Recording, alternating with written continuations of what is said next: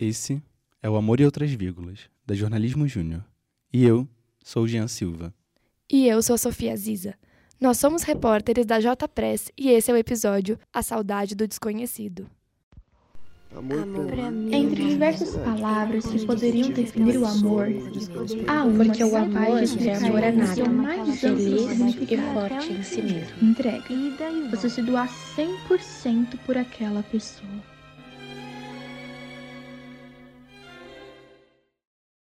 É como sentir falta de algo que você nunca teve.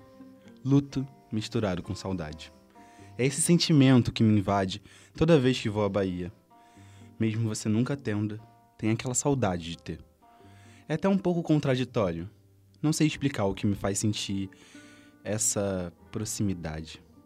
Mesmo não tendo conhecido, é como conhecesse há anos. Meu avô materno não era velho, mas teve uma vida muito sofrida. Ele morava numa roça no interior do interior do sertão da Bahia, na cidade das Esmeraldas. Lá era bem longe de tudo. Minha mãe conta que o vizinho mais próximo ficava a quase um quilômetro de distância. Ele não era aquele tipo de pessoa dócil e cuidadosa. Por ter tido 12 filhos, que poderiam ter sido 14, por dois terem falecido anteriormente, sempre teve pulso firme para criá-los. Muito disso devido à sua própria criação e à condição de vida sofrida e dura que levava. Criar muitos filhos no interior do sertão, naquela época, não era coisa fácil.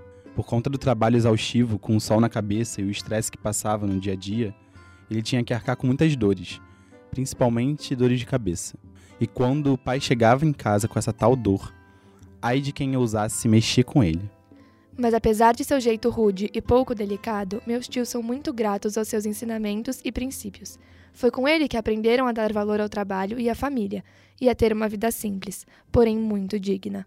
Minha mãe também conta sobre a saudade de seus conselhos, que eram sempre muito sábios e importantes. Já os netos têm uma visão diferente. Não presenciaram bons bocados que seus pais passaram na mão do avô, mas também tiveram um convívio um pouco mais distante. Ele era engraçado e ria das bobagens dos pequenos. Meu avô, como todo bom ser humano, era uma pessoa de várias faces. Sendo boas ou ruins, suas lembranças marcam a minha família inteira. A distância de onde ele morava para o centro da cidade acabou afetando sua saúde. Ele ficou muito doente e teve de ir à cidade grande para fazer tratamentos, que infelizmente não foram suficientes. Meu avô morreu em 2003, quando minha mãe estava grávida, mas eu só cheguei ao mundo no ano seguinte. As condições de vida aqui na capital paulista também não eram das melhores, tanto que minha mãe nem conseguiu voltar à sua terra natal para escutar o último suspiro de seu pai.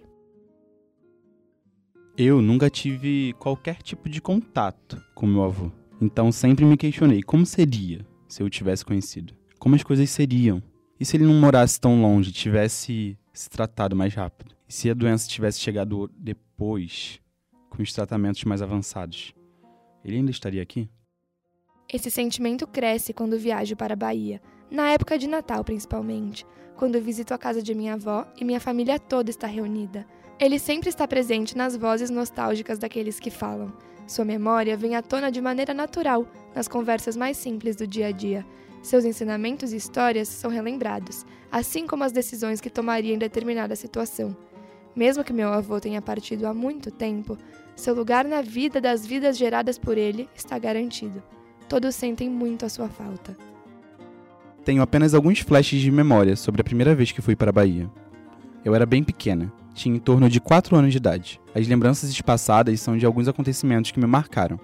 Lembro, por exemplo, de um dia que eu, meus pais e minha irmã fomos em uma sorveteria. E eu gostei muito do sorvete, mas não aguentei comer até o final. Ou então, de um dia que a minha família entrou no caminhão do meu tio que fazia transporte de mercadorias na época. Fomos todos pro meio da roça, na Caatinga. Na época, eu não tinha muita noção de quem tinha sido meu avô. Essa consciência de que ele existiu antes de mim, que ele foi uma pessoa que eu não cheguei a conhecer, veio conforme meu crescimento e o entendimento do que era uma relação familiar. Eu comecei a reparar mais nas conversas dos adultos, nas recordações dos meus tios e primos mais velhos. Foi então que esse sentimento de saudade desabrochou. Não uma saudade melancólica, mas uma valorização da pessoa que ele foi. É curioso como o sentimento de luta e saudade que tenho com meu avô materno, que nunca conheci, é muito semelhante ao que tenho com meu avô paterno, que faleceu em 2018 por complicações no coração. Ele também era do interior da Bahia, mas diferente do meu avô materno, viveu a vida toda em uma comunidade ribeirinha, à beira do Rio São Francisco. Por isso, além de trabalhar na roça, ele também trabalhava com a pesca. Minha maior lembrança dele é que ele era uma pessoa muito engraçada e divertida, que sempre tentava deixar as coisas mais leves. O que se assemelha muito entre os meus dois avós, além do amor que sinto por eles, é o fato de eu nunca ter tido muito contato com nenhum dos dois. Apesar de ter conhecido meu avô paterno, eu nunca tive a vivência do que é ter um avô presente. Essa saudade também é um sentimento de falta, de almejar uma relação que eu nunca tive com nenhum dos dois.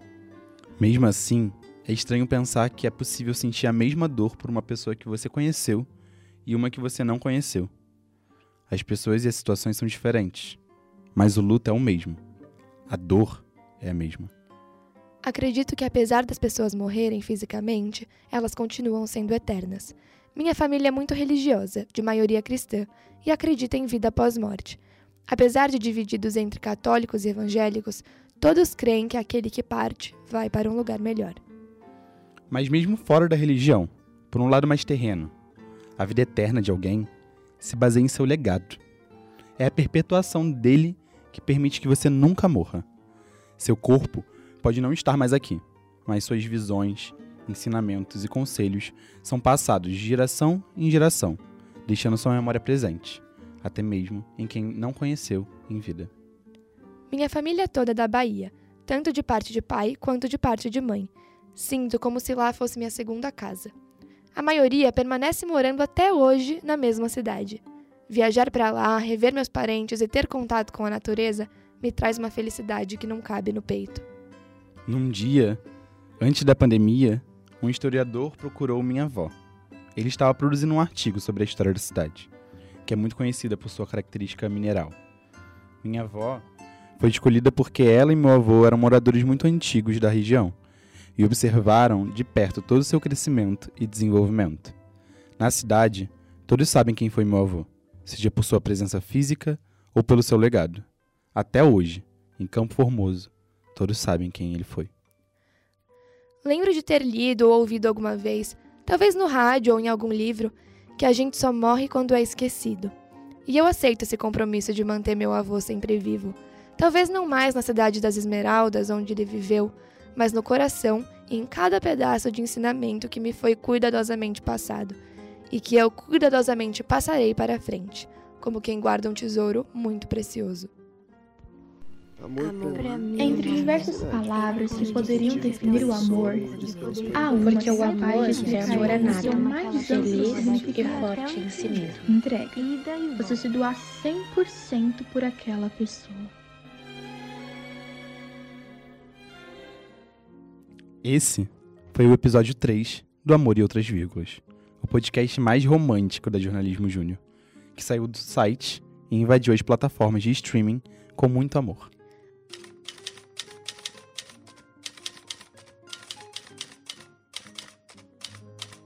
A apuração da história e roteiro foram feitos por mim, Sofia Ziza, e pelo Jean Silva. Nós somos repórteres da J Press, núcleo da Jornalismo Júnior, no qual o Amor e Outras Vírgulas faz parte. A edição foi feita por Luiz Silva, Natália Thieme, Marcelo Teixeira e Jonatas Fuentes, com a direção de Beatriz Pessinato, Gabriele Luz e Mariana Rossi. Desejamos boas-vindas ao Amor e Outras Vírgulas. Agradecemos por acompanhar essa história. Até o próximo episódio.